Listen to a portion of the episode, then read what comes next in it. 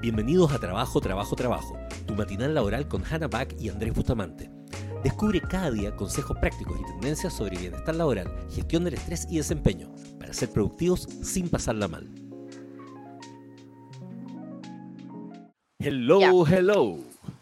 Hello, hello, hello, hello. ¿Cómo están? Buenos hola. días. Buenos días.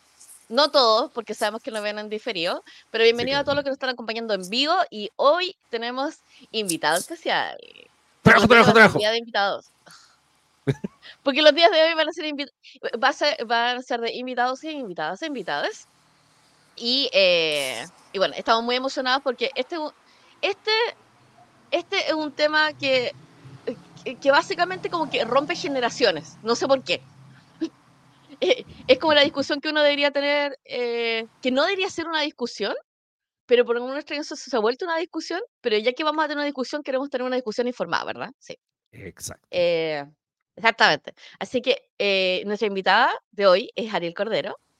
Hola Ariel, ¿cómo estás? Hello, Ariel. Buenos días, gracias por la invitación. Estoy eh, con mucho entusiasmo de poder participar en esta entretenida conversación y educativa que puede también permitir a otras personas entender distintas realidades y también implementar planes de acción para em, no sentir que quedan fuera de- del proceso de acción, porque al final el mundo lo generamos entre todas las personas. Me encanta. Oye, vamos, de- Andrés, ¿tiene alguna pregunta? ¿Tiene alguna pregunta o parto yo? ¿Partes tú o parto yo? Eh, no, parte tú, parte tú. Ariel, ¿qué es, ¿qué es lo que normalmente te preguntan las empresas que te contratan para hacer charlas de este tema? Del tema de inclusión y diversidad dentro de, de la empresa. Yo pienso que lo primero que, que hacen es validar como sus sentimientos de, del no saber, como, mira, ¿sabes qué? Hay un tema que queremos tratar y el primer paso es reconocerlo. Por lo general esa necesidad aparece cuando alguien dentro de la empresa la levanta, no necesariamente las personas Mira. que llevan la jefatura o que están en el proceso de liderazgo. Por lo general Mira. son las mismas personas que te está bajando, que porque se incorporó una persona trans, bueno, mi nombre es Ariel Cordero, soy psicóloga, soy activista, actualmente estoy compitiendo en el certamen Miss Universo Chile 2024, siendo la primera mujer trans del 2024. Eh, entonces, cuando la necesidad la levantan, aparece como la problemática. Hasta antes de eso no existía. Nadie Ah, qué se preguntaba qué pasa con las personas trans en los baños, qué pasa con los pronombres, qué ocurre, por ejemplo, en el caso de los hombres trans eh, que pueden presentar una licencia médica quizás por embarazo. Son, son temas que fíjate que, que son bastante heavy. Eh, alejados de, de una realidad, comillas, tradicional de las personas cisgénero. Eh, cisgénero, para quienes están escuchando, es una persona que no es trans. Eh, entonces, el primer paso es como, mira, ¿sabes qué? Se, se identificó una problemática que no habíamos visto, la levantó alguien, alguien se dio cuenta, hasta antes de eso parece que no existía. Eh, y capacitación. Ese Ah, es el mira, primer. Este sería como el primer eslabón, como que alguien se dio cuenta de que alguien Claro. estaba pasándolo mal y por lo general ese que se dio cuenta no fue alguien que está como en un, en un nivel de liderazgo, sino que, que alguien que está ahí en, en donde los procedimientos están ocurriendo. Y la gente que asiste a tus charlas, así como, ¿qué es lo que típicamente pregunta? ¿Dónde sientes que están como el, eh, d- ¿dónde sientes que existe como la barrera? ¿Y por qué no es natural? O sea, por ejemplo, yo tengo, eh, eh, tengo un estudiante que después de varios años me la encuentro y estamos en un evento, en un evento de programadoras mujeres y aparece la mía y me dice, hola. Y yo, hola mía. y de ahí en adelante fue mía. O sea, no, o- no la había visto hace mucho tiempo. Eh, y, y- y no me pareció, y no me pareció que me tuviera que dar explicaciones, ni, o sea, eh, ¿qué- qué- cuál- ¿cuáles son como las preguntas que hacen los asistentes de, de estas charlas de inclusión? Eh, ¿y dónde sientes que está como la incomodidad de simplemente que sea natural? O sea, Bueno, en mi experiencia, a las personas que, que yo he podido trabajar de manera como independiente, Eh, yo he trabajado con, con, una consultora que se llama Aja Inclusión. Con, con estas personas yo he hecho capacitaciones y por lo general buscan a esta, a esta, a esta, esta eh, consultora que se dedica a eso principalmente. Ese es como el motivo, se llama AJA Inclusión, como que se dedica a ver temas de diversidad en general. Y em, en, en, este, en esto tan nuevo para las personas que nunca antes habían escuchado, por ejemplo, el concepto trans o diversidad, que es el concepto adecuado para referirse a las personas que em, somos de la comunidad LGBTQ o que pertenecemos, por ejemplo, o que pertenecen a un sector racializado o que están dentro de, perdón, que están fuera de lo hegemónico. es correcto hablar de diversidad. Eh, aparecen preguntas que, que, en realidad son a veces mal formuladas porque no existe un lenguaje que les permita mm, conectarse con esa realidad tan diversa para estas personas. Entonces, mm. lo primero sería, en mi opinión, eh, buscar a las personas adecuadas, personas que están como con la capacidad de poder ayudarles a formular las preguntas, porque mm, vienen con preguntas que en realidad no son malas, pero están formuladas de tal manera que invita a que las respuestas también sean, eh, que desinformen las, las respuestas o que sean inadecuadas, como te dije, que ah. sean obsoletas, que no se ajusten, por ejemplo, a la realidad. Muchas empresas desconocen que existen eh, mecanismos legales o instrumentos legales que, eh, que, están en vigencia hace ya un par de años. Por ejemplo, la ley 21.120 que partiendo por ahí, pues ya esa ya podría ser una capacitación.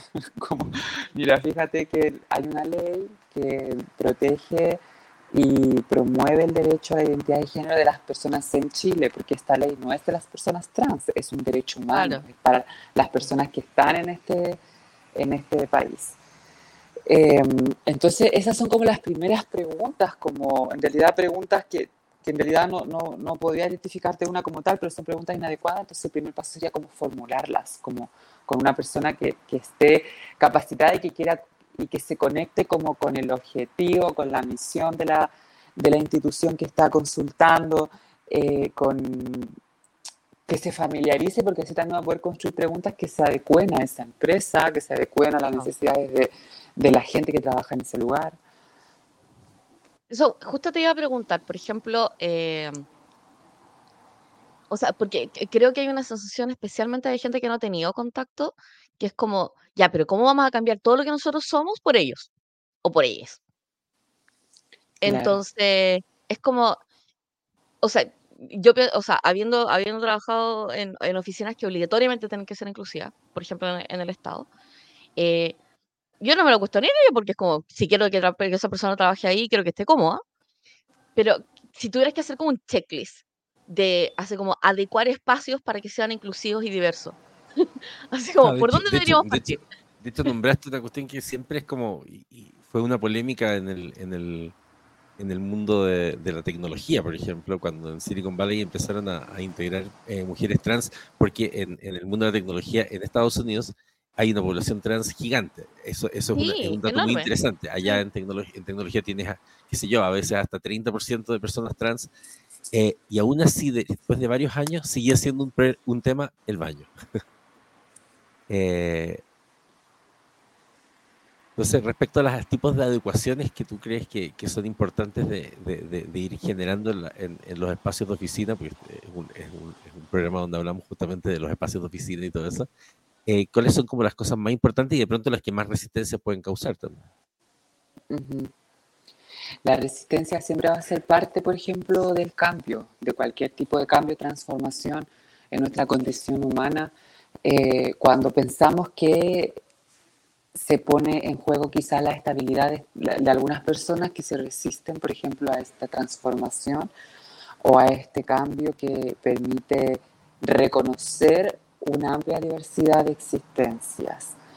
Por eso es que la palabra inclusión no me gusta mucho a mí tampoco y prefiero ocupar em, realidades, porque Ah, inclusión mira. de, de base em, establece en el lenguaje que hay que, algo que está afuera que hay que meterlo dentro, como si, como si Mm, no pudiera ser al revés, eso que está adentro tiene que salir en realidad, o, Ah, o- o algo así por el estilo.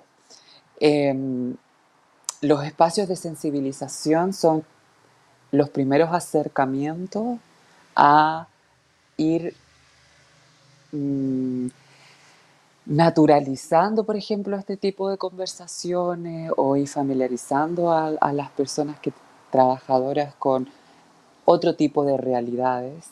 Los espacios de sensibilización son muy necesarios Mm.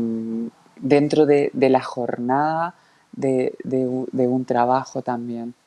Además que cuando se establecen este tipo de, de programas o, o de capacitaciones, también existe esa resistencia porque, por ejemplo, hay personas que tienen muy desde dentro eh, la ignorancia instaurada, entonces vienen con sus propios prejuicios, vienen con sus propias ideas erradas de los que se les va, por ejemplo, a mostrar o a querer como eh, enseñar, eh, porque aparecen esas ideas como, ¿por qué tengo yo que cambiar por esta persona? ¿Por qué se me impone? Y en realidad no, pues no es ninguna imposición y tampoco es que queremos que cambies tu pensamiento, solo que tomes conocimiento de que existen más realidades que las tuyas. Es como esa Claro. la, la lógica, como toma conocimiento de que existen muchas más realidades de las que solo vives tú.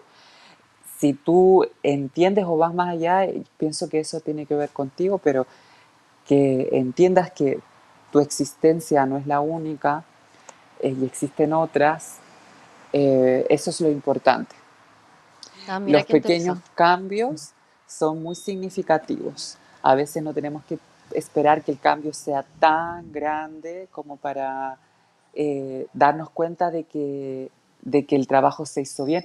Porque además que también todos los cambios eh, de paradigma o- pasan por un proceso de por un proceso, pasan por un Claro. Paso uno, paso dos, paso tres, paso cuatro, Ya, hablemos hasta de que los llega, pasos. Hablemos de los pasos. Espérate. Por ejemplo, si una persona oye, di vuelta esto, ahí sí. tengo, o sea, de hecho tengo una, tengo una conocida que hizo su transición al trabajo que está ahora. Entonces, por ejemplo, cuando una persona está iniciando su proceso de transición, y yo me acuerdo cuando Alesia en Cencosud hizo el proceso de transición y fue toda una conversación con recursos humanos y todo, y a mí me parece que puede ser un, un proceso que puede ser súper personal y por ende, o sea, es un proceso personal y es un proceso íntimo, y me pregunto si, por ejemplo, eh, en el momento que la persona decide hacerlo público, debería hacerse un proceso de recursos humanos para hacerlo público. Por ejemplo, para que no se, ya no se siga utilizando, la típica cuestión, así como ya no se siga utilizando el nombre muerto, hay que mandar un mail. Tienes mucha razón en lo que estás diciendo. Así debiera ser. Así en el mundo ideal, así tendría que ser. Eh, claro, que mande un memo, qué sé yo, que, que avise y notifique a toda la sucursal o que se notifique a todo el departamento, el piso, qué sé yo, que eh, bajo la ley 21.120, me a partir de ahora en adelante, eh, Sandra es Sandra y su pronombre es ella, estoy inventando el nombre. Perfecto. Sí, sí, Em, en un mundo de Alpo, ¿cierto? En un mundo de Alpo. claro. Y en el mundo, i- en el Em, mundo no ideal sería como conversar con tu equipo y con tu jefe.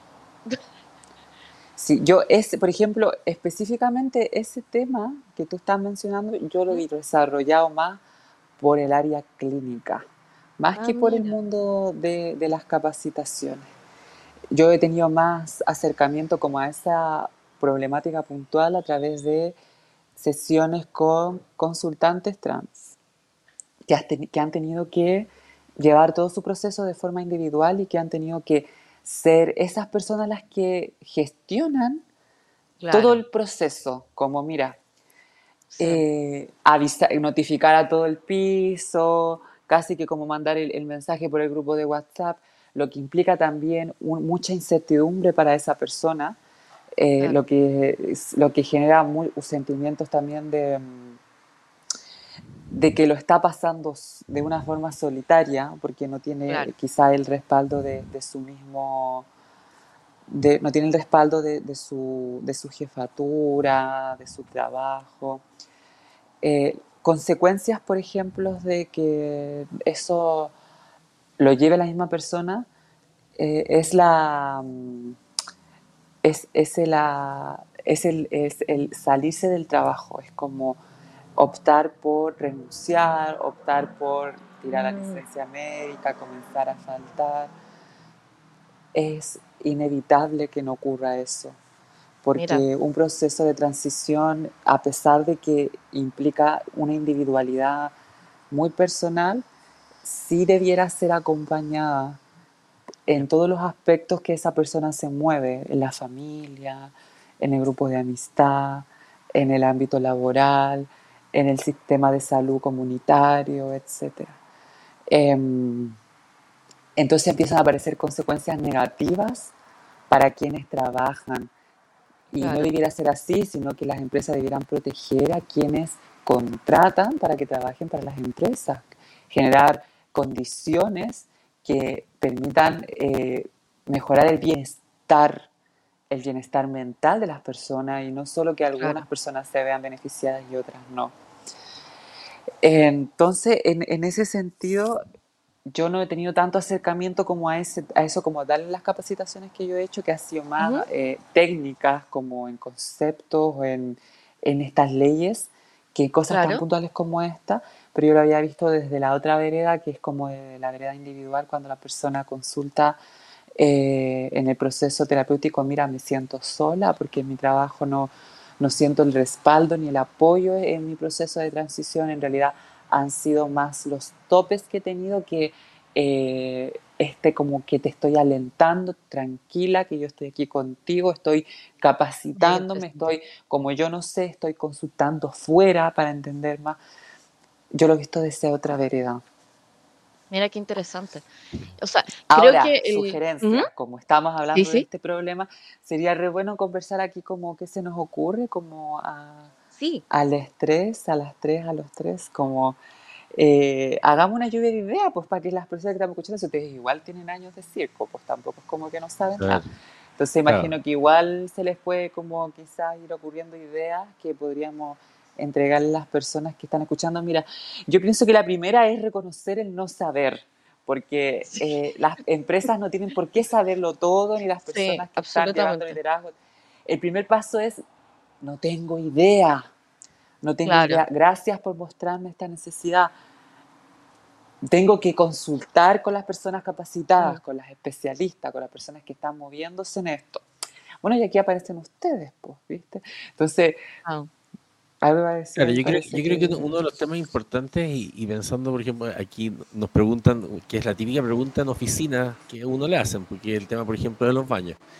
Eh, y yo creo que eso tiene mucho que ver con la importancia de la educación en, entender, por ejemplo, las diferencias, y aquí Ariel hizo otra vez una masterclass súper buena al respecto, de, diferenciar lo que es la identidad de género, de lo que es la preferencia sexual eh, y, una serie de cosas que es la expresión de género también, y, ese desde creo que es súper importante como que la gente lo tenga, porque a diferencia tal vez de otras eh, diversidades que uno podría hablar, ¿no es cierto?, como serían eh, las, qué sé yo, de, de, origen, ¿no es cierto?, racial, o de, qué sé yo, la, neurodivergencia, etcétera, hay una percepción, creo yo, que tiene que, que tiene que ver con el tema de la preferencia sexual, de que, de que esto fuera una preferencia, o, o fuera algo, eh, por eso la gente dice, oye, me haces cambiar la forma en que yo pienso, versus entender el concepto de la identidad, que tiene que ver con, que la persona es. Ah, eh, y, Estoy existiendo. claro, exacto. Y él ha sido activista durante mucho tiempo respecto a eh, esta frase de las mujeres trans somos mujeres, etcétera, porque de fondo es un, es un estado del ser. Y al ser un estado del ser, eh, que es una identidad, cuando yo niego la identidad, niego el ser mismo de la persona. Entonces, eh, cuando hacemos la pregunta, por ejemplo, del tema, no sé, de los baños, y es como, oye, ¿sabes qué? Lo que pasa es que a lo mejor las mujeres se pueden sentir eh, incómodos por ir al mismo baño que las mujeres trans, y es como, es que son todas mujeres, por lo tanto nadie tendría que sentirse incómodo. Eh, es como, pero para poder entender eso tienes que entender que es una identidad y no que es una preferencia o algo que la persona quiso hacer así como, oye, no, porque le gusta verse como mujer. No, no, es una mujer. Y ese entendimiento, y como dice Ariel, no todo el mundo puede tenerlo a lo mejor por crianza, por prejuicio, etcétera, es como diría que el higiénico que tal vez todas las organizaciones deberían deberían tener. Creo que, creo que en ese sentido es eh, la capacitación sexogenérica, así como también en, neurodiversidad, por ejemplo, son cuestiones que son muy básicas, eh, que las empresas no pueden, o sea, teniendo o no teniendo personas trans en ese momento trabajando incluso, porque pueden llegar. Eh, y, y, eso también abre las posibilidades a que lleguen, porque creo que también ahí tenemos otro problema. ¿Por qué también no hay muchas personas trans trabajando en los lugares? Porque las personas ni siquiera las contratan, porque ya hay un prejuicio para contratarla y por eso también tenemos, tenemos problemas de empleo gigantes en la comunidad trans eh, que tal vez empezarían a disminuir si es que uno entrenara por defecto y no esperara a tener a una persona con identidad trans para hacer eh, las capacitaciones y los temas en, en, en sexogenericidad. Lo que tú dices es muy acertado. Existe mucha ignorancia y existe mm, mucha desinformación respecto de lo que tiene que ver con la orientación sexoafectiva, lo que es la identidad de género, lo que es la expresión de género. Y la capacitación respecto de esos temas o la sensibilización respecto de esos temas igual permitan ya tener como una base para poder mirar al horizonte y decir, mira, ah, sí, las mujeres trans son mujeres, los hombres trans son hombres y existen más de dos géneros binarios que es lo que nos han hecho pensar que existen porque también nos han hecho pensar que solo existen dos variables cromosomáticas y en realidad eso no es cierto, existen más. El punto de esto es que la educación respecto de estos temas sí termina siendo una mm, termina siendo algo muy alentador para ir quitando el estigma o y la desinformación respecto de las personas trans, porque existen muchos mitos, muchos mitos en torno a las personas trans. Eh, es inevitable que las personas que no lo entienden eh, vengan con una historia, con ese prejuicio, con lo que entendieron en el pasado, con lo que les enseñaron, y el miedo también a querer eh, cambiar el mundo que les enseñaron que tal como era, genera también mucho incertidumbre, eh, genera mucha, mm, eh, mucho temor, eh, lo cual es, es, es, es, natural. Entonces también hay que naturalizar eso. Mira, sí está bien que tengas miedo, está bien que, que pienses que todo lo que te enseñaron en realidad no es así, que tu mundo es más grande de lo que tú piensas. Es comprensible, pero detente, mira, porque entiendas esto, no va a cambiar nada lo que no tenga que ver contigo, porque tú sigues siendo tú, la otra persona sigue siendo la otra persona.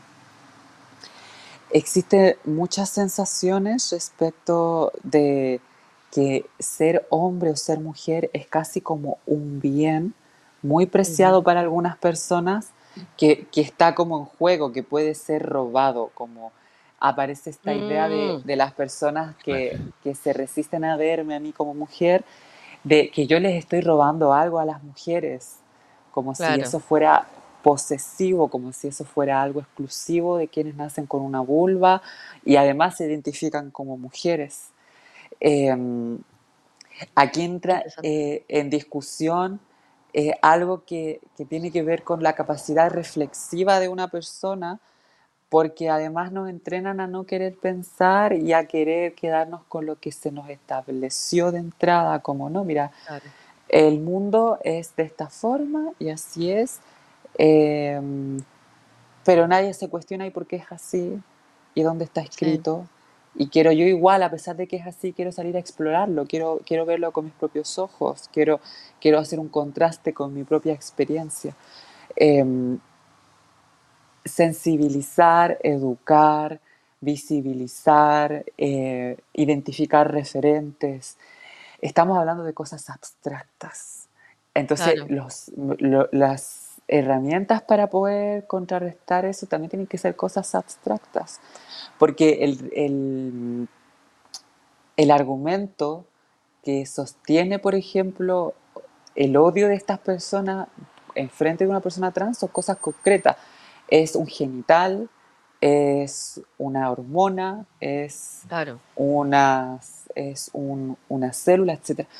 Pero eso en sí es solo eso, es un genital, es una hormona, es un cromosoma y no determina, por ejemplo, la identidad, no determina, em, no determina el proceso interno de, alguien, la conciencia. Además que estamos en esta sociedad que también nos enseña a ponerle énfasis o importancia a eso, pues, a lo concreto. Ninguna persona que está triste eh, por más de un mes dice, oh, estoy triste, tengo que ir a la especialista. Sin embargo, si por ejemplo, si me duele un diente, tengo una carie, eh, aparece el pensamiento intuitivo de tengo que ir al dentista, tengo que ir porque es algo concreto, es algo que toco, algo que puedo ver. Pero no existe tampoco esta educación, entonces la sensibilización y la educación sí son herramientas que parecen muy sencillitas y muy básicas, pero en realidad sí tienen un impacto bien significativo porque el cambio no lo vamos a ver ahora, el cambio lo vamos a ver paulatinamente. Eh, que se estén creando instancias como esta, las que quizás personas que les siguen a ustedes, no precisamente por hablar del tema trans, van a escuchar y van a decir, mira, oye, mira, otra vez alguien está visibilizando y levantando estas realidades. Eh, algo está pasando en el mundo, pues cómo hacer que otra persona más esté levantando la necesidad, otra persona más esté levantando la realidad. El, el ir incorporando como referentes o referencias, por ejemplo, cuando ustedes hablen, qué sé yo, de personas que han sido exitosas en el mundo y no necesariamente personas cisgénero, sino que incluyan personas trans, también es como ir mostrando otras realidades, es como diciendo, mira, eh, las personas que están en el mundo empresarial también son personas trans. La dueña del mismo universo es una mega empresaria que compró todas las acciones y es una mujer trans. Entonces, eh, las personas trans sí estamos en todas partes, a veces no tenemos por qué también ir con la etiqueta siempre de somos trans, eh, pero sí como mostrarlo y visibilizarlo permite entender que no es un insulto, permite entender que es una realidad que existe, que es válida, permite entender que las personas están en, en, todos los oficios, en todas las profesiones, en todos los lugares, que no es algo exclusivo de esta época, que no es algo eh, postmoderno, sino que en realidad hoy en día existe el lenguaje, existe la globalización que permite como masificar la información y poner en, en un lugar más visible, por eso me gusta ocupar la palabra visibilidad, las realidades de nosotras las personas trans. de hecho, un tema, de hecho, tema creo que, es interesante, Ana, y que tiene un poco que ver con, con algo que, que, nosotros estamos haciendo, que es que las generaciones nuevas, por ejemplo la generación Z, es una generación que está mucho más abierta a todas estas cosas. Y tenemos que en general la Gen Z tiene muchas más personas que se consideran a sí mismas como género fluido, como no binarias, eh, etcétera. Y eso también es un tema que pone en tensión a las empresas porque las empresas a medida que empiezan a contratar personas de la Gen Z tienen que, abrirse más a, este tipo de cosas. Entonces, eh, eh, creo que en, lo que tiene que ver con, que es un poco el proceso que hemos estado haciendo nosotros en, en, de, de, trabajar con la Gen Z para poder ver cómo generar estas. De hecho, eh, Ariel fue una de las primeras personas que participó de alguno de, nuestros programas e, inspiró el, el proceso de, de, modernización de, Gen Z. Y, y ese tema es un tema que hoy día recursos humanos ya se transforma en una obligación absoluta porque se van a encontrar con una realidad. Ya, justo te iba a decir, justo te iba a decir eso. De gente, o sea, gente con la que he tenido esta discusión, o sea, con el tema de la discusión de la diversidad en, en el trabajo, que sienten que básicamente le están imponiendo la agenda woke o la agenda progre.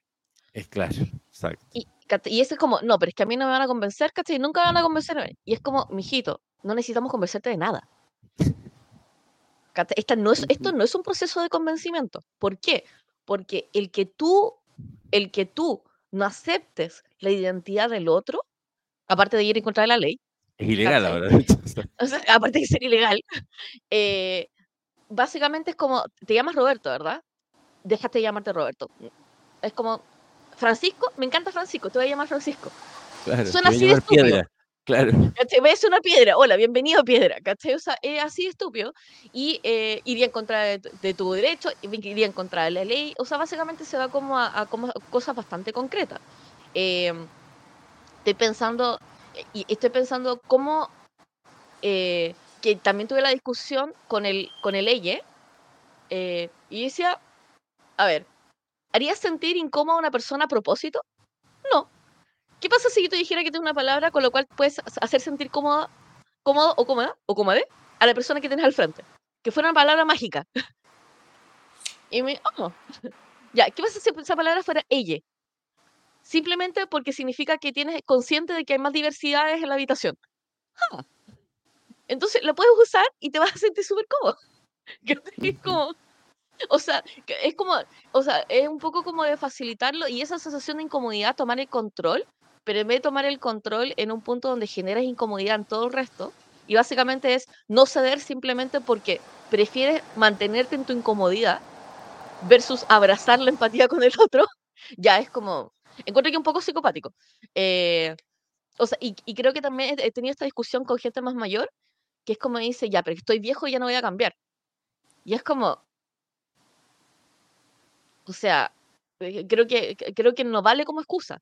Y, claro, yo, creo, yo, creo, que parte de la sensibilización tiene que ver con, una cuestión como también estadística. O sea, los estudios que hay, por ejemplo, en Latinoamérica, muestran que la edad eh, de, expectativas de vida de las personas trans pueden no superar los 35 años incluso, porque eh, mueren a causa de suicidio o asesinato. O sea, básicamente estamos hablando de 35 años, o sea, no estamos hablando de eh, eh, es terrible. O sea, eh, entonces básicamente cuando, cuando, cuando no nos hacemos cargo de esta realidad, no nos estamos haciendo cargo de una realidad que, que puede generar la muerte, literal. Entonces creo que... sí. Bueno, y lo otro es como, también tenía que ver como con la política de las preguntas. Entonces, por suerte, mis amigas y amigos tienen la suerte de estar como en entornos razonables, pero en el momento que salen de esos entornos, les preguntan pura web. Y, es, y yo le decía, mira, eh, es que, o sea, es que no sé qué preguntarle. Y yo es como, ¿por qué tendría que preguntarle eso? O preguntarle cualquier cosa sexual a cualquier compañero de trabajo, está fuera de norma. Claro, Es como. Y yo con, estas cosas que hay en la cabeza, que por ejemplo aquí preguntan, ¿cómo abordan los disidentes o personas que no valían esto? Y, esto no es un problema de validarlo o no validarlo. Yo creo que justamente cuando nos hacemos la pregunta de si esto es algo validable o no validable, es nuevamente, es como preguntar si es que eh, podemos eh, validar, no sé, pues eh, el ser humano o no ser humano. pero claro, uno entiende, como decía Ariel, que a veces las personas no tienen esa información y pueden no entender, pero en el momento en que se les muestra la información, es, una información. Y bueno, finalmente la última, forma, la última forma de abordarlo es, es, que como es ilegal, bueno, no es una buena idea. Claro. Oye, Pablo está preguntando, y por, por si acaso, ¿se ha podido establecer relación entre las intervenciones que hacen y el ambiente laboral? Así como la intervención, por ejemplo, de una charla técnica sobre identidad de género y después si mejora o no el clima laboral. No sé si has, podido ver eso en, eh, con, tu, con, tu, eh, con tu consultante o, con las empresas con las que has trabajado. Como esto es algo que es relativamente actual o nuevo, todavía no he podido hacer ese seguimiento, en el sentido de que estas capacitaciones yo las vengo realizando hace como dos años atrás. Mm. Y he trabajado con esta misma consultora y por lo general las capacitaciones que hemos hecho también han sido de refuerzo, como hemos ah, trabajado con algunas empresas hemos hecho como un trabajo inicial y luego hemos vuelto a reforzar el mismo trabajo inicial incorporando eh, otros conceptos o, otros temas o unidades como la capacitación, pero manteniendo los mismos, los principales, eh, para seguir eh, en este proceso de, educación, en este proceso de, de conciencia de realidades diversas. Entonces, como aún no hemos podido hacer como ese chequeo temporal de si efectivamente ha habido un cambio. Seguramente que sí, que sí lo hay, que, va, que es algo más quizás como de la persona misma que estuvo en la capacitación y que quizás puso en práctica, no, no necesariamente dentro del trabajo, pero quizás fuera, quizás llegó conversando a la casa. Hoy día me hablaron en el trabajo sobre las realidades trans, llegó una persona trans a hacernos una capacitación. Mira, nunca en la vida había visto una persona trans real, mm. la había escuchado, sino que había escuchado de estas personas, las había visto en la tele, vi una película, qué sé yo, pero nunca había visto una persona trans, comillas, real, hablando de este tema, así como en carne y hueso detrás de la, de la exposición. Eh, hay que pensar que sí, que sí hay un cambio, como en realidad no... Claro, no- o sea, por mm, lo menos ya hay, ya hay conceptos abstractos nuevos, así que ya Sí, claro, debería haber un de, cambio por de- ahí. de hecho, Ah, en general, las actividades, pros- o sea, las acciones prosociales o la empatía, que tienen, tienen, tienen una localización también neurobiológica, eh, sí se ha comprobado que cuando tú estimulas nuevos comportamientos prosociales, se estimulan otros comportamientos prosociales. Por lo tanto, en Claro. general, como si la persona tuvo que hacer un cambio en su mentalidad para estimular la empatía con un nuevo grupo o algo por el estilo, de todas maneras debiera generar mayor, eh, mayor empatía en general. Y de hecho se, ha estado incorporando, por ejemplo, en la última eh, edición del SEAL Suceso, que es el, este, esta encuesta que comentábamos la otra vez, que se pasa para medir como un poco los factores psicosociales de- del estrés en el trabajo, se agregó la variable diversidad e inclusión, eh, porque es una variable que se considera importante también a la hora de, de lo que es la gestión del estrés dentro de la organización. Así que eso. Hay algo que quiero reforzar respecto de eso de la empatía y la metáfora que haya dicho Hannah me, me hizo mucho sentido de el nombre legal de una persona que no necesariamente lo modifica por la ley de identidad de género, pero que lo cambia y eso cambia legalmente y mostrando la, la historia de la persona. Parte de poder ir educando a las personas sobre realidades más allá que la persona misma tiene, otro tipo de realidades, Mm. es conocer la historia. Yo tengo 29 años, pero en algún momento de mi vida yo también tuve 5. Yo también Claro. pasé por la adolescencia. En algún momento de mi vida yo no tenía la capacidad de estar, por ejemplo, con tanta seguridad hablando respecto de, de quién soy sin que otra persona adulta interviniera a hablar por quién yo era. Porque además existen distintos dispositivos de poder como el adultocentrismo, que no reconoce el acceso a la identidad de género en las infancias. Claro. La ley de identidad de género solamente eh, abarca desde los 18 años hacia arriba y desde los 14 a personas que tienen, por ejemplo, un acompañamiento psicológico, que tienen tutores que están moviendo y gestionando el proceso, pero hasta después de los 18 hacia abajo no, no existe ese derecho humano a la identidad. Yo también tuve Claro. cinco años, yo también de pequeña tuve acceso a mi identidad, desde pequeña yo tuve conciencia. Y existen tantos mitos en esto de que la gente quiere proteger algo que quizás también permite como sensibilizar en este espacio de que yo no soy mujer porque me gustan los hombres o yo no soy mujer porque quiero gustar a los hombres, eso tiene que ver con otra cosa. Entonces también Claro. existen esos mitos de, no, mira, esta persona es una persona que, comilla, se hizo mujer para gustarle a los hombres, comillas, se hizo mujer porque le gustan los hombres. No, yo soy mujer desde la cuna, soy mujer desde que nací y soy mujer porque lo sé, porque, porque internamente tengo la convicción de que eso es así. Siempre lo he sabido.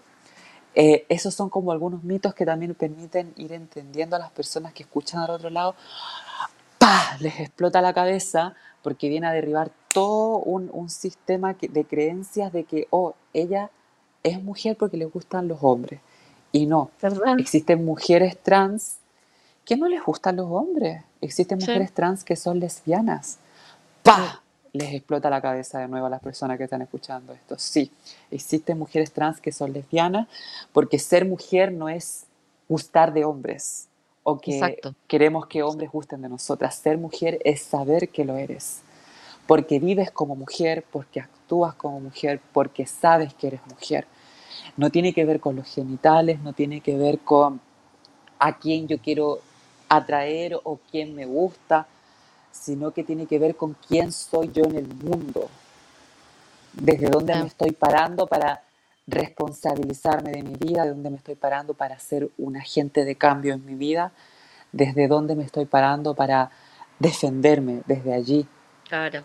Ser mujer es una cosa tan amplia que no se reduce a un genital. Con esto no estoy tratando de decir que ser mujer no es tener vulva, porque probablemente que ser mujer sí también es tener vulva, pero no se reduce en eso. Es algo No. tan amplio que ser mujer es poder tener vulva y ser mujer también es poder tener un pene, también nacer con pene, porque ser mujer no se reduce a algo concreto o, o a una sola cosa.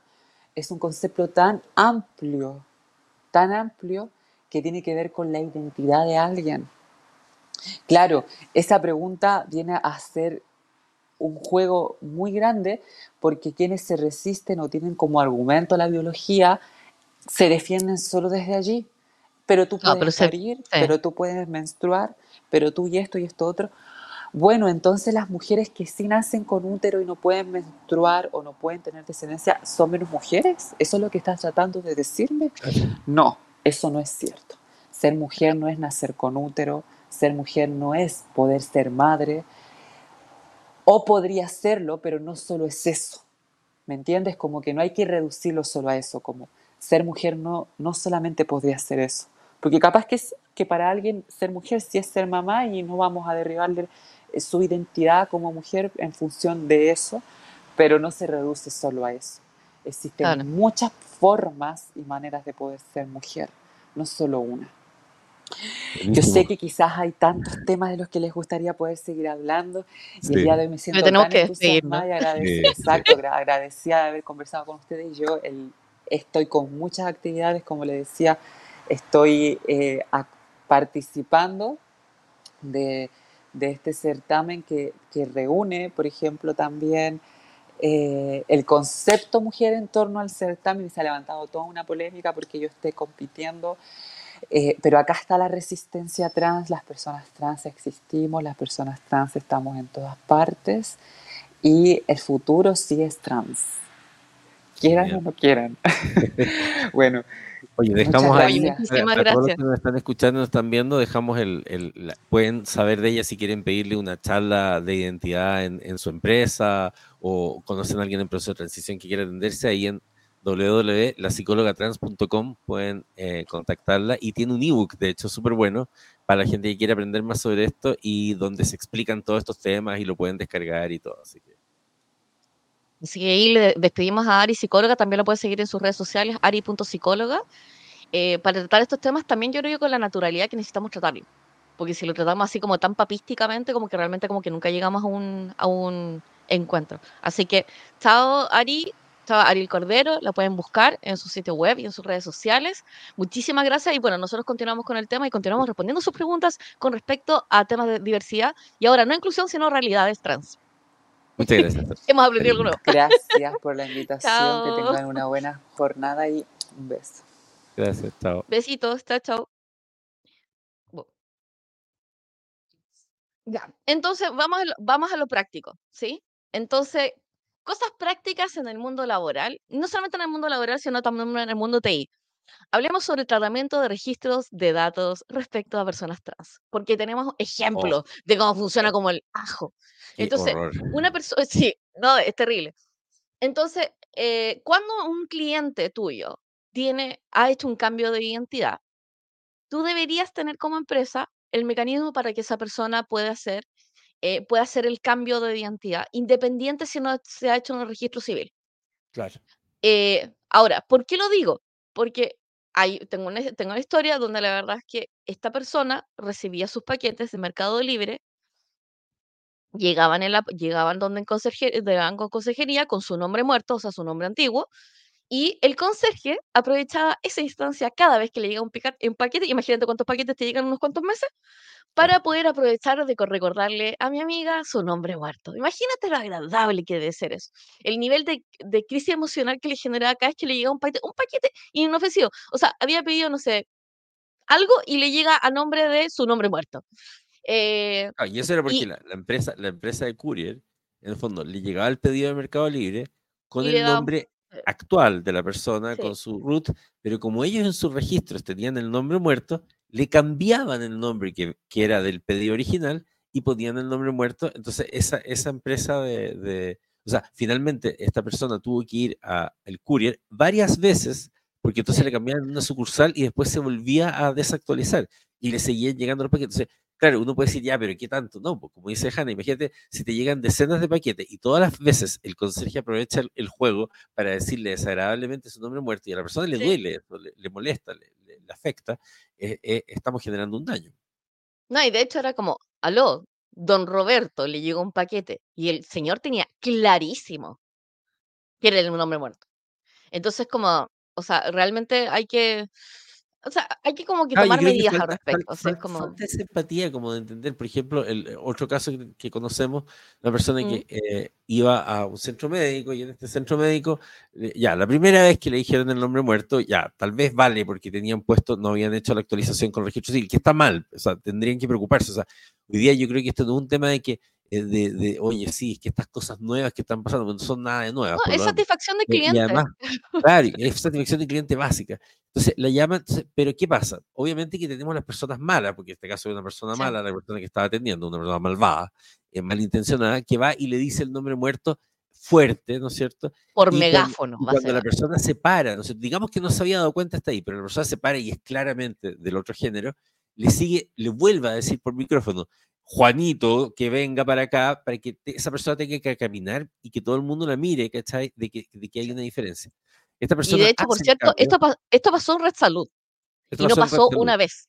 y entonces, Y se entonces la habló con persona la persona de TI y no lo cambio, corrigieron. le llamaron por teléfono para pedirle disculpas y todo, que le habían Nada. cambiado, y luego le llegaron los exámenes con el nombre muerto. Y luego fue a atenderse de nuevo y nuevamente estaba el nombre muerto. Y no importaba cuántas veces se le dijera, seguía el nombre muerto. Entonces, entonces ahí vemos que hay una falta de empatía, porque en el fondo la gente que está detrás de esto dice, ya, pero ¿qué tanto? ¿Cachai? Si esta gente ahora, claro, es que ahora les gusta hacer esto de cambiarse el nombre. Así que, no, no, estamos hablando de algo que nuevamente no es un fenómeno actual, es un fenómeno que lleva decenas de cientos de años, ha estado en la humanidad por, por mucho tiempo, que en el fondo se acepte más o menos, tiene que, pero hoy día, como, como comentamos, hay leyes, o sea, en estricto rigor, eh, si eres una empresa que no eres capaz de hacer bien eso, literal te pueden demandar y te pueden demandar mal. O sea, u- u- cosa de conseguir un abogado relativamente razonable y, y, y esa, ese gustito de, de no, o ese descuido de no, de no tener los Claro. mecanismos de cambio. Y fíjense, por ejemplo, nos- a mí me pasó cuando estábamos en Chile Atiende, eh, la gente en Chile Atiende tomó una, una, una decisión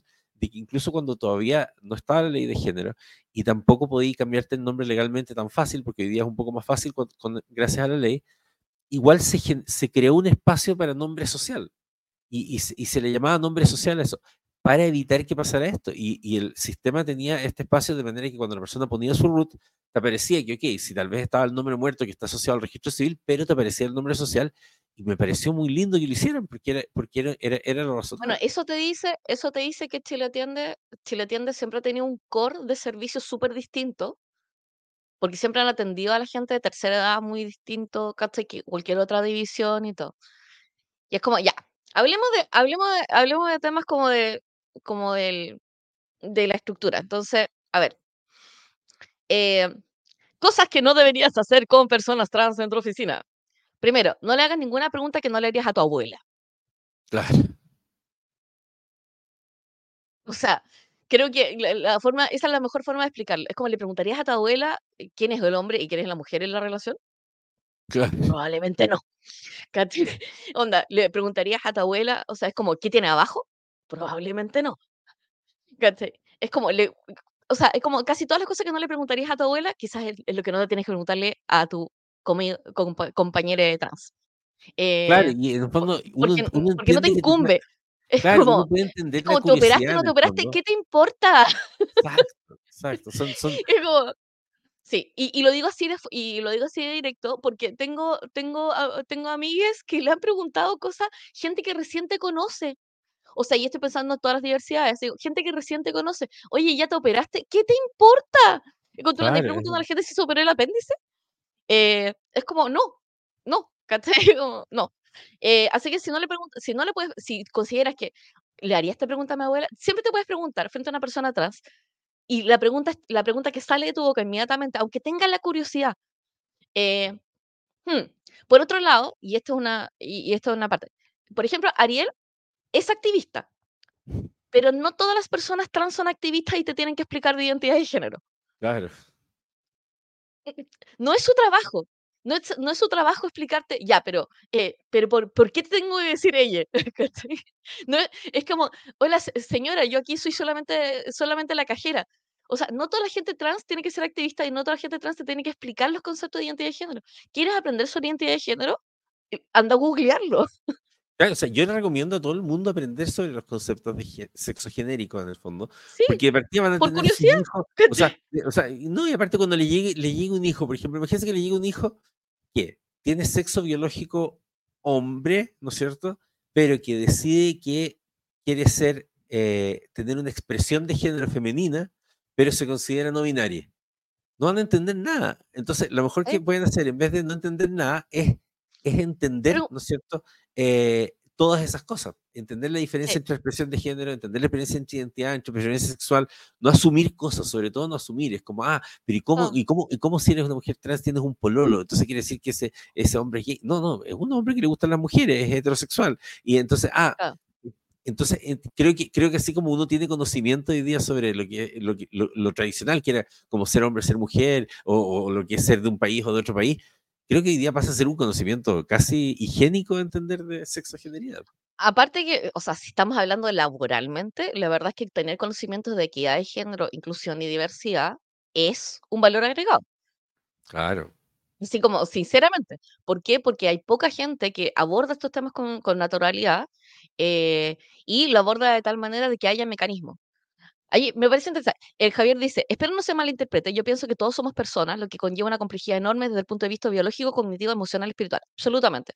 Yo creo que, o sea, de los ejercicios espirituales y emocionales que he visto en el proceso de transición de una persona que, que antes era hombre y ahora es mujer trans, eh, y, y, esa transición uno la ve en el trabajo, evidentemente lo que, lo que, yo, lo que creo que ocurre es que también hay un duelo. Eh, y un duelo también para la persona que es como yo antes, o sea, yo antes se me conocía así, porque la verdad es que técnicamente una persona que hace la transición, la versión que tú, estás viendo ahora es esa persona. Entonces, la otra persona realmente es nombre muerto porque esa persona en realidad no existía, era una construcción. Y la que está viendo ahora es la persona, ¿sí? Eh, pero, por ejemplo, cuando digo todos somos personas y bla, bla, bla, y hago, este es como un comentario muy parecido de yo no veo colores o yo no veo nacionalidades. Sí, hay que tener cuidado y es un problema. Y, y, es un problema, porque la verdad es que sí hay. O sea, no es una problemática, pero sí hay un, sí hay un dilema en la realidad trans. ¿Por qué? Porque, y, por, y, y uno, lo tiene, uno, uno, cuando se para a ver esto es, imagínate que tú eres una persona y todo el ambiente, consistentemente, todo el ambiente, todo el día, consistentemente, todos los mensajes de, me, de, de los medios, eh, inclusive tu estructura familiar, todos, todos te dicen que no eres eso. Entonces, en general, los espacios laborales, y, y, esto, yo creo que esto es la razón de por qué le molesta a la gente que le molesta, tienen que ser doblemente reforzadores de la identidad para poder ser lugares seguros. Claro. O sea, no nos sirve un todos somos personas, ¿cachai? Y todos merecemos respeto. Porque, porque cae, cae en la categoría, cae, no, cae, no cae en la categoría de reforzamiento, sino en realidad lo más razonable es ser reforzador.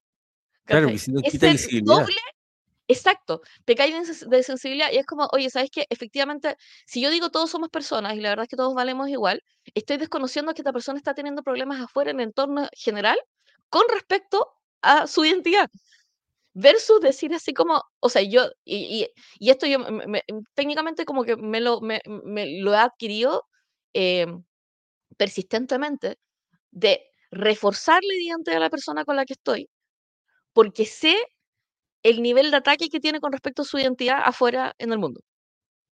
Claro. Y lo hago a propósito.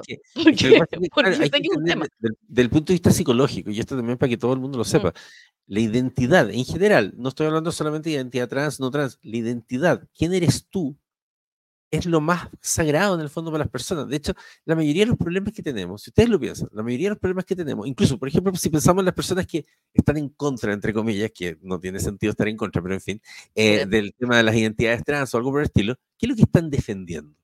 Están defendiendo su identidad. ¿ah? El republicano eh, defiende su identidad republicano. Generalmente cuando queremos tener la razón, por ejemplo, siempre decir, cuando Hanna dice este asunto es preferible, ¿qué quiere? ¿Estar mal o tener la razón? ¿Ah? ¿O estar bien o tener la razón? Cuando discutimos con alguien y tratamos de llevarle la contra, aún sabiendo que eventualmente podemos estar equivocados, lo que estamos defendiendo es nuestra identidad, el tener razón. El tener razón es defender la identidad. Es que yo soy así, es que yo soy de esta forma, es defender. Así de fuerte es la identidad. Por lo tanto, cuando uno ataca la identidad de alguien, está atacando algo muy, muy preciado. Entonces, efectivamente, si bien todos somos personas y qué sé yo, y tenemos derechos y los derechos humanos están asociados a eso y todo, efectivamente, el resguardar, independiente que uno incluso podría pensar, efectivamente, desde un punto de vista espiritual, probablemente, y, nosotros tenemos una mirada también espiritual y todo, sí, somos todos seres al final, y, estamos todos parte del gran espíritu, etcétera, y bla, bla, bla. Pero, pero si resulta que los seres humanos, en su quehacer, en su ser, tienen esto que podríamos llamar limitaciones, tal vez, que es el, el asociarse a su identidad, y que tal vez a lo mejor efectivamente podríamos decir que limita su mundo, lo que queramos, pero eso es, eso es su existir. Y por lo tanto, en general, el existir de todas las personas es como cuando una persona se, eh, por ejemplo, ¿por qué a las personas autistas o a las personas que tienen TDAH les molesta que otras personas digan, oye, igual soy un poco autista, yo igual soy un poco TDAH? Porque, lo que, le están diciendo es, oye, no, no valido por completo tu identidad también. Entonces, o sea, no valido eh, tu diagnóstico. Claro, no valido tu diagnóstico, yo también puedo ser así. No, eh, por eso a las personas la identidad es muy importante. Ahí Javier está diciendo, como sociedad las normas deben tender a relacionarnos bien como personas. Ya, acá, yo creo que acá está el tema. Em, o sea, sinceramente, o sea, a ver, eh, pensemos en los crímenes de odio, ¿sí? Ya yéndonos al súper extremo. Los crímenes de odio lo que hacen...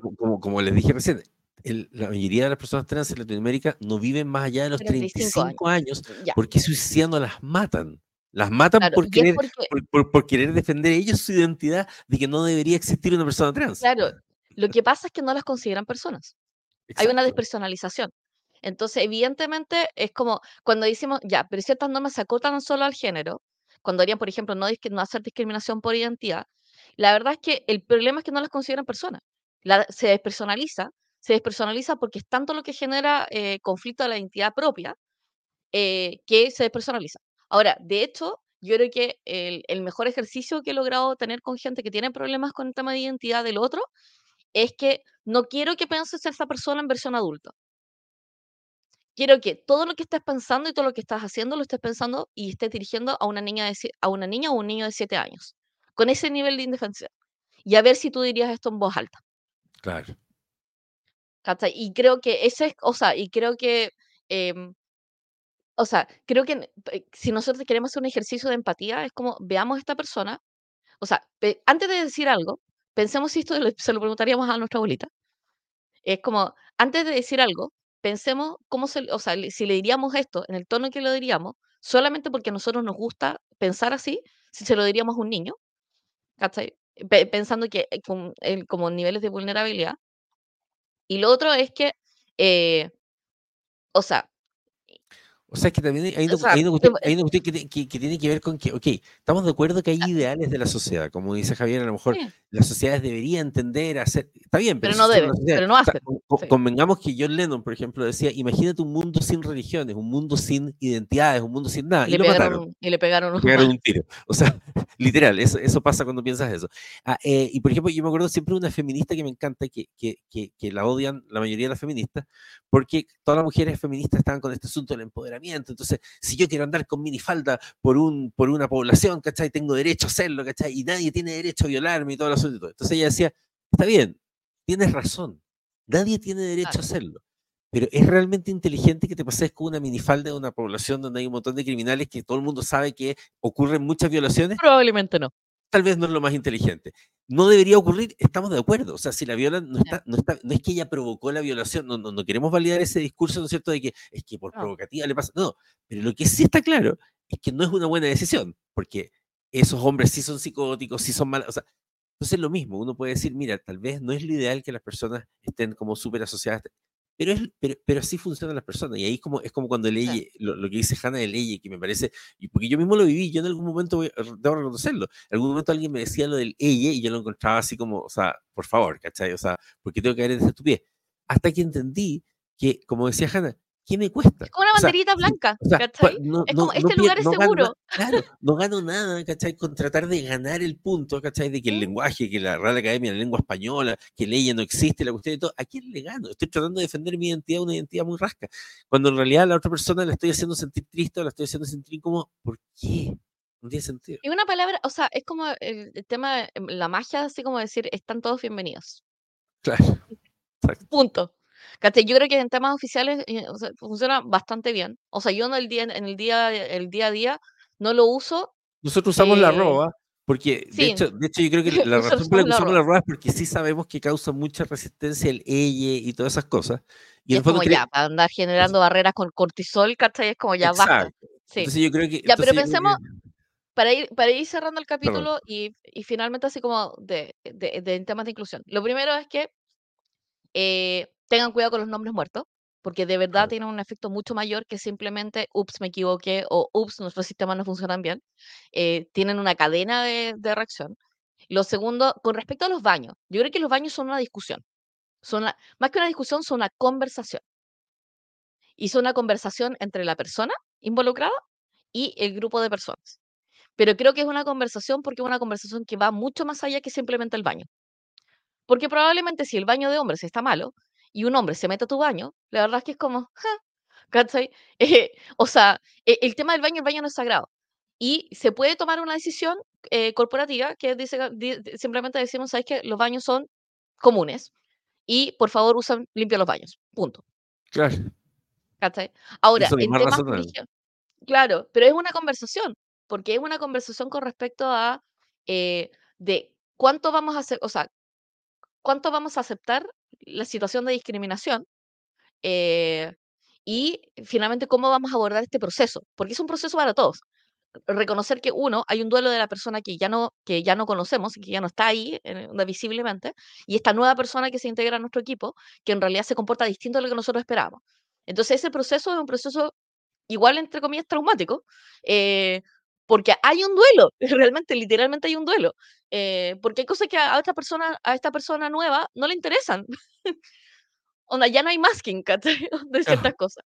Entonces, como que si antes hablaba de ciertas cosas, o quizás hay cosas que se mantienen, pero necesitamos conversarlo. Ahora, yo creo que eh, no tenemos por qué asumir de que la persona, de que la persona trans se vuelva activista del trans. La persona sigue siendo supervisional y este como muy, califica muy la, califica muy en la línea de decir como de, señora, esta es la fila de Servipack, ¿cachai? Que es como, es como, no me interesa ser activista, vengo a, vengo a arreglar la base de datos, ¿cachai? Ese como, es mi pega. y, y, y, quitarlo ahí. Eh, y, y, también que en realidad también hay como límites de, hay como límites de privacidad que también están en la realidad trans. Es como, no necesito, no necesito saber eso. Puedo preguntar si la otra persona lo está compartiendo, ¿cachai? Pero es como que, esto es como, ah, bueno, ¿y, cuántas veces tienes sexo con tu marido? Es como, no lo preguntaríamos. Entonces, como que lo que pasa en la cama del otro, como que realmente no nos debería importar. Eh, sí. Dice, el movimiento LGTB tiene como 60 formas de percibirse. Si el baño tiene que ser unisex, perfecto. Es lo menos importante a mi juicio. Si hay formas, 60 formas de percibirse y 60 formas de discriminación, va a pasar igual. Sugiero poner la ciencia arriba de la mesa. Ya, en el argumento biológico científico están todos, todos, todos, todos equivocados. Todos equivocados, sí, claramente. la cagó. porque nosotros, como hemos tenido esta discusión hace mucho tiempo, el, el, argumento biologicista. De hecho, lo dijo Ariel. Está súper, súper, súper, súper limitado. Porque la verdad es como que tú, tú, tú miráis la, tú, o sea, tú miráis la, la ciencia reciente respecto a las expresiones de las expresiones de sexo eh, en cromosomático, y la verdad es que hay como tantas variedades que la verdad es que, o sea, si tuviéramos que hacer baño tendría que ser 70 años. o sea, si no vamos... Poner la, Entonces, poner la ciencia arriba de la mesa es como, de hecho, es el argumento más, o sea, y aprovecho de comentarlo, es el argumento más agresivo que existe para la, y genera, y genera violencia, y genera, peor violencia.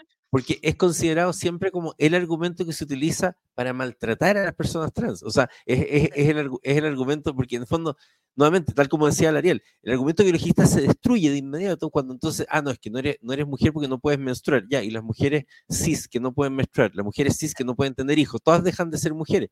Es como, entonces, con todo cariño ahí, pero el, el, tema de poner la ciencia arriba de la mesa es justamente la manera en la cual se ha utilizado para tratar de eh, minimizar eh, y todo eso. Y nuevamente, y además es un mal argumento porque si es por ciencia, eh, yo, yo podría hacer, podríamos hacer un programa entero científico destruyéndole los argumentos a las personas que creen que la hacen, porque incluso cuando tú piensas en el tema de la identidad, desde el momento en que la persona se siente full, full, full, full del otro, del otro género, viene un tema que tiene que ver con cómo se percibe la realidad, que hemos hablado, cómo el cerebro percibe la realidad y todo. Por tanto, a nivel cerebral empiezan a ocurrir fenómenos, incluso cambios hormonales. Hay personas trans, por ejemplo, que una vez que ya hace la transición, no requieren seguir tomando hormonas porque empiezan a generar las hormonas que corresponderían a su biología.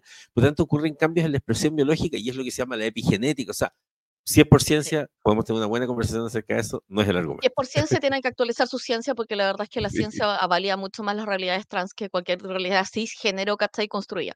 Y de hecho, como siempre, evidentemente los pueblos originarios tienen mejor expresión de esto porque los pueblos originarios tienen conceptos tradicionales con respecto a las personas que son transientes.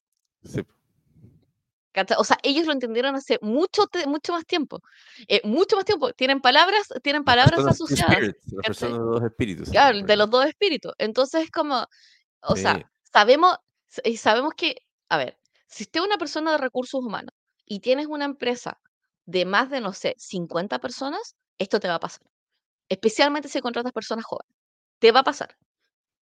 Y cuando te pase, ojalá deseamos de que en realidad haya una conversación, como la tribu que son, con respecto a cómo abordar este tema de forma amable. Y siempre cuando nosotros pensamos en este tema, deberíamos pensar que eh, estamos, eh, estamos frente a una persona que está en un momento súper sensible, que probablemente su estructura familiar está cambiando, que, que va a tener que hacer un duelo de la persona que era y era validada por, por todos, Versus esta persona nueva que va a ser cuestionada por todos, porque esa es la realidad que estamos viendo. Eh, y que la verdad es que lo único que podemos hacer nosotros es en realidad ser las personas amables, porque eso sí está bajo nuestro control. Y si, eh, y si tenemos que tomar alguna decisión, que ojalá la decisión sea ser amable. Totalmente. Esperamos que le haya gustado esta, e, esta, esta conversación, esta discusión. Es una discusión que nosotros tenemos porque básicamente tenemos, o sea, en algún momento tenemos género fluido, tenemos una persona trans muy valiosa en nuestro equipo, muy, muy, muy valiosa, eh, que hemos tenido el honor de, de estar en ese proceso de transición. Y es como, o sea, es como, ¿usted quiere hablar de futuro? Ya, esto es el futuro. Totalmente. Así, que, eso, muchas. Nos vemos. Eh, me gusta el comentario de Gino que tiene que ver con tu comentario. Esta es la mejor forma de resolver el problema. Preocúpense de mantener los baños limpios, que sean unisex, pero todos, por favor, sean responsables y razonables. Aquí no es un problema de género, es un problema de, Exacto. Así que le damos muchísimas, muchísimas gracias para todos los que nos están escuchando en diferido. Les mandamos saludos cordiales y a todos los que nos están escuchando en vivo, que tengan un súper, súper, súper, súper buen día en el trabajo y ojalá le hayamos dado alguna idea de implementar eh, el tema de realidades trans en su oficina y diversidad en la oficina y que sea una súper buena discusión, eh, porque primero se discute y después se arregla. Así que buenísimas, muchísimas gracias. En el 20 episodios. Y bueno, esto ha sido el matinal laboral, trabajo, trabajo, trabajo, disponible en todas las plataformas y estamos todos los días laborales de lunes a viernes a las 8 de la mañana para acompañarlos en su trabajo laboral. Así que nos vemos. Adiósito. Adiós.